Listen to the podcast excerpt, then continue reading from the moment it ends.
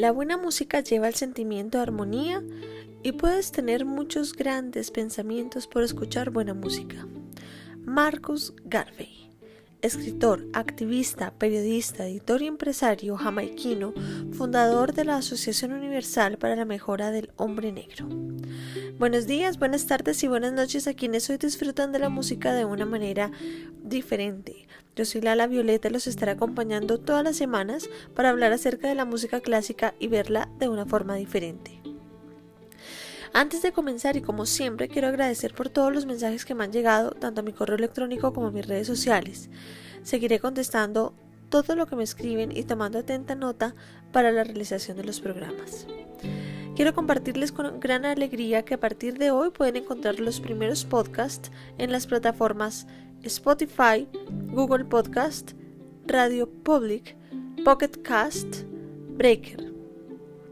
Estos se van subiendo lentamente a la plataforma, casi con un mes de diferencia, y también quiero contarles que a partir del lunes a las 4 y media de la tarde pueden disfrutar de Historia de la Música Clásica por La Violeta en emisora Mariana, en el dial 1400 AM en Colombia y en Tunín como emisora Mariana. Muy bien, después de todas estas buenas noticias, comencemos. Hoy continuamos con nuestro magnífico viaje por la historia de la música y llegamos a la era clásica. Con la muerte de Juan Sebastián Bach termina un periodo eh, que es el periodo barroco e inicia el periodo clásico. Pero antes de seguir quiero hacer claridad en este término, ya que toda la música que no es popular se le llama música clásica. De un tiempo para acá se le empezó a mal llamar música popular a la música que comprende un conjunto de géneros musicales que resultan atractivos para la gran mayoría del público y que generalmente son distribuidos a grandes audiencias a través de la industria de la música. Grandes exponentes de este género son eh, los maestros Pipe Bueno, Jason Jiménez, Giovanni Ayala, Los Tigres del Norte, Paola Jara, Johnny Rivera, John Alex Castaño, entre muchísimos otros, quienes según Internet, y para quienes no los conocen, no los conocen, no los conocemos, yo tampoco algunos, además de ser conocidos por su buena música, muchas veces son más conocidos por sus atributos físicos que por su talento al interpretar sus nobles melodías. Este género es apetecido en bares, rocolas y tiendas. Es importante resaltar que estos cantantes llenan un estadio si así lo quieren, ya que son realmente reconocidos en todos los países de habla hispana. Ahora sí, retomando, el periodo clásico de la música se refiere únicamente a la compuesta entre 1750 y principios de 1800. 50 años de gloria. Los titanes eh, estos compositores insignia que fueron de este periodo eh, fueron Amadeus Mozart, Wolfgang Amadeus Mozart, Gluck, Haydn, Beethoven en su primer periodo. Todos los compositores tienen tres periodos, en los inicios, en el desarrollo de composición y en la madurez del compositor en su obra. Como todo cambio de era, esta no fue la excepción y fue una época de cambios, no solo en la música sino en la humanidad. Inicia con la muerte de Juan Sebastián Bach. Eh, sigue con la Revolución Francesa, en donde puede decirse que la realeza perdió la cabeza. Y por otro lado, la Revolución eh, también mostró que el mundo, eh, al mundo el significado de la democracia, la Revolución estadounidense. Hubo importantes nacimientos, como el de María Antonieta y el de Napoleón Bonaparte. Los artistas, incluidos los arquitectos, empezaron a alejarse del estilo recargado del cual habíamos hablado en el periodo barroco. La literatura em, también tuvo cambios y no se hicieron esperar. Las damas míticas y los héroes asombrosos pasaron a volver a la naturalidad, a la sencillez y a la belleza. En la música no solo se encontraron cambios en el estilo de composición, sino que ya la iglesia dejó de ser la patrocinadora de la música y ahora se volvió la aristocracia. La música barroca se basa en la unidad. El ritmo se movía constantemente de una forma igual, como un motor, mientras que las melodías pasaban de tonalidad en tonalidad. En el clasicismo se encuentran segmentos, frases que que contrastan unas con otras, entrelazándose entre sí como un rompecabezas. También el concepto de, dinámicas como forte y piano toman fuerza y complementan estos contrastes. En la actualidad hay dos grandes grupos de músicos, los que hacen matices y los que no. La forma musical que predominó fue la sonata, la cual constaba de tres o cuatro movimientos, los cuales ayudaban a la construcción de este factor sorpresa. Recordemos que cada movimiento es una canción y que en el caso de la sonata se encuentra compuesta por tres o cuatro canciones. Eh, para que me entiendan, unas lentas, unas rápidas, pero todas están relacionadas entre sí. Los nuevos instrumentos desarrollados como el oboe, el corno y el hermoso fagot dieron pie para enriquecer los divertimientos y las serenatas, las cuales son algunas formas musicales. Todo esto era interpretado en especial en eventos privados pagados por la realeza, algo parecido a la situación actual.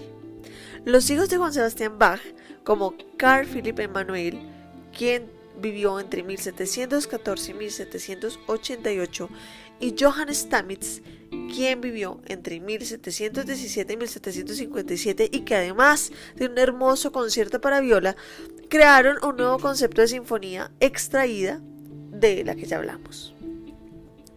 El piano fue inventado en 1709. Reemplazó al, al, clavicordio gracias a la evolución hacia finales del siglo XVIII.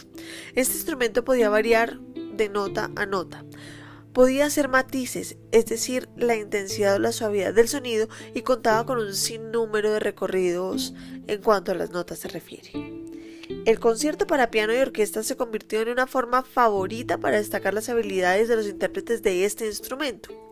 Los 25 conciertos compuestos y ejecutados por el mismo Mozart lo convirtieron en un absoluto maestro de esta especialidad. Los cuartetos de cuerdas los cuales están conformados por dos violines, una viola y un violonchelo. Se convirtió en la forma más popular de la música de cámara, la cual se ejecutaba de conciertos, eh, en salas de conciertos o en los hogares, por ejemplo, en la recámara.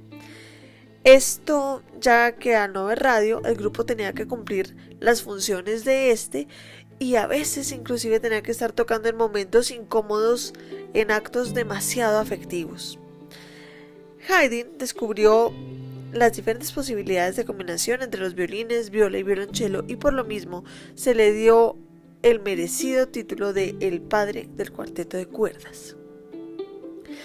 Hasta la fecha y desde entonces los instrumentos de cuerdas se convirtieron en la base de las orquestas sinfónicas junto a los cornos, flautas traversas y timbales. Al grupo de cuerdas nos falta incluir el contrabajo, el cual es tan grande como un armario. Poco a poco se fueron agregando los instrumentos y más instrumentos. Los de viento madera se fueron enriqueciendo. Por ejemplo, el clarinete, inventado en 1700, ya había mejorado su sonido a mediados del siglo. Hay clarinetistas que dicen que el instrumento no ha terminado de desarrollarse. Las óperas también se habían desarrollado y ya no eran solo para lucir al cantante de turno, sino que evolucionaron como género, con obras eh, como obras de arte, y todo en manos del mismísimo Mozart, cuyo aporte involucró no solo la calidad musical, sino un sentido coherente al argumento y al libreto. Como todo, la música se vio afectada por los cambios de la sociedad y por lo mismo tuvo que llegar a su fin.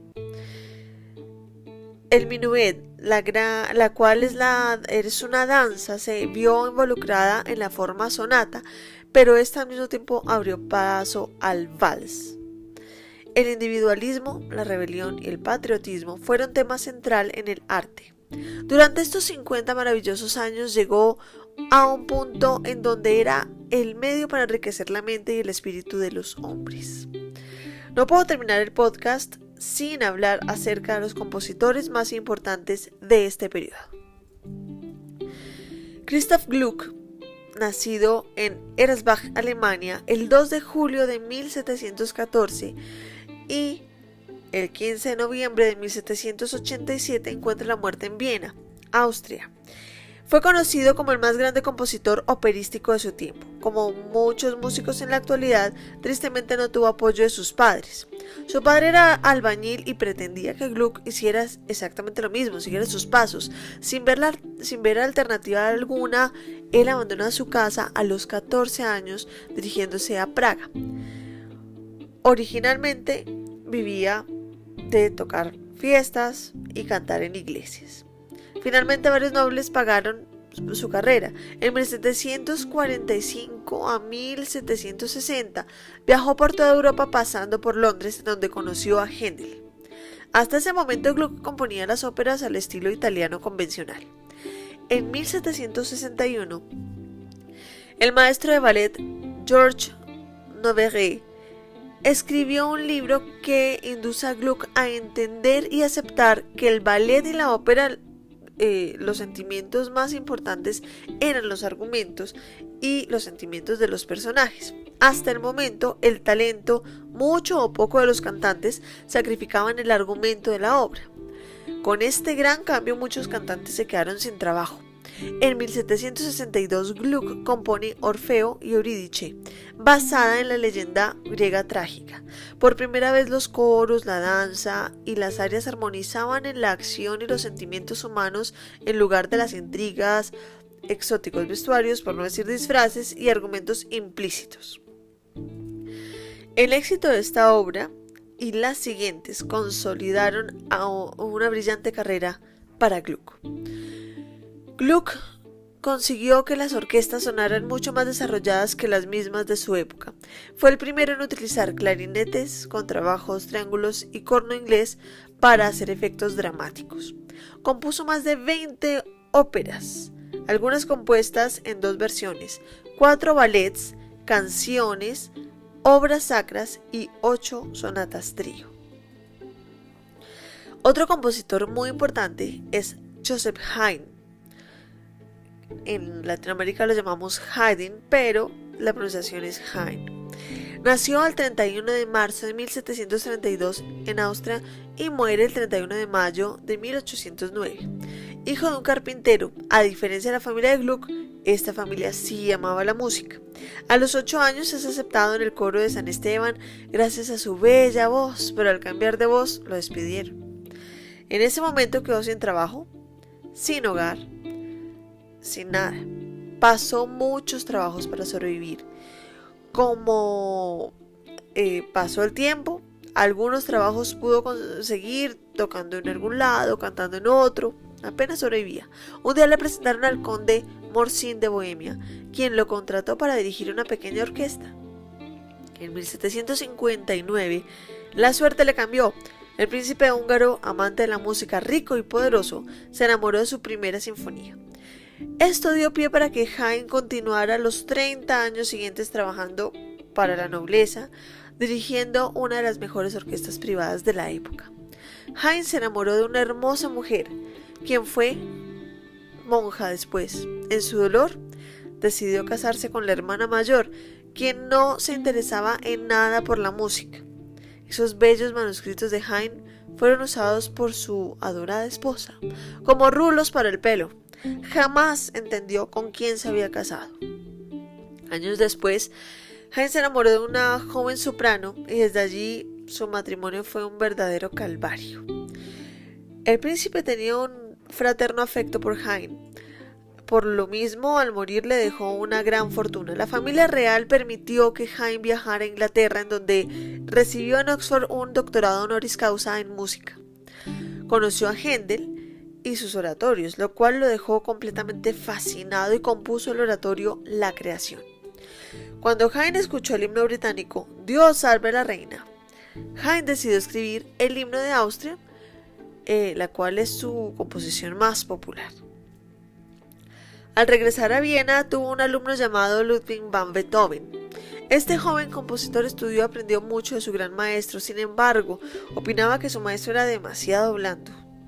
En 1781 Haydn conoció a Mozart, quien siempre fue reconocido como un niño genio. Ayudó a seguir impulsando su carrera y de vez en cuando tocaban juntos música de cámara.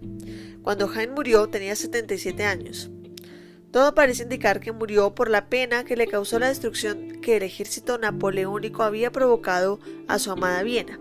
Era tan admirado que el enemigo puso una barrera humana protectora frente a su casa. A su funeral asistió tanto la nobleza austriaca como los oficiales franceses. La música en sus exequias fue, con gran sorpresa, el Requiem de Mozart. Dentro de sus composiciones puede encontrarse 104 sinfonías, 84 cuartetos de cuerda, 52 sonatas para piano, 125 tríos, 10 oratorios y cantatas, 12 misas, 24 óperas y ninguna obra para viola. Les recomiendo buscar la Sinfonía Sorpresa de Joseph Haydn eh, como tarea para esta semana. Espero que no se asusten escuchándola. Hasta aquí el quinto capítulo de este increíble viaje que realizaremos por la música clásica. En la descripción del podcast se encuentra la información de mis redes sociales para que puedan seguir escribiéndome. Recuerden encontrarme en redes sociales como Lala Violeta con doble T, EP o pueden escribirme al correo lalavioletaep.gmail.com en donde contestaré todas sus inquietudes. Les habló Lala Violeta y recuerden que tenemos una cita con la historia de la música. Y no se les olvide, la música es la más bella y honesta expresión del alma. Chao, chao.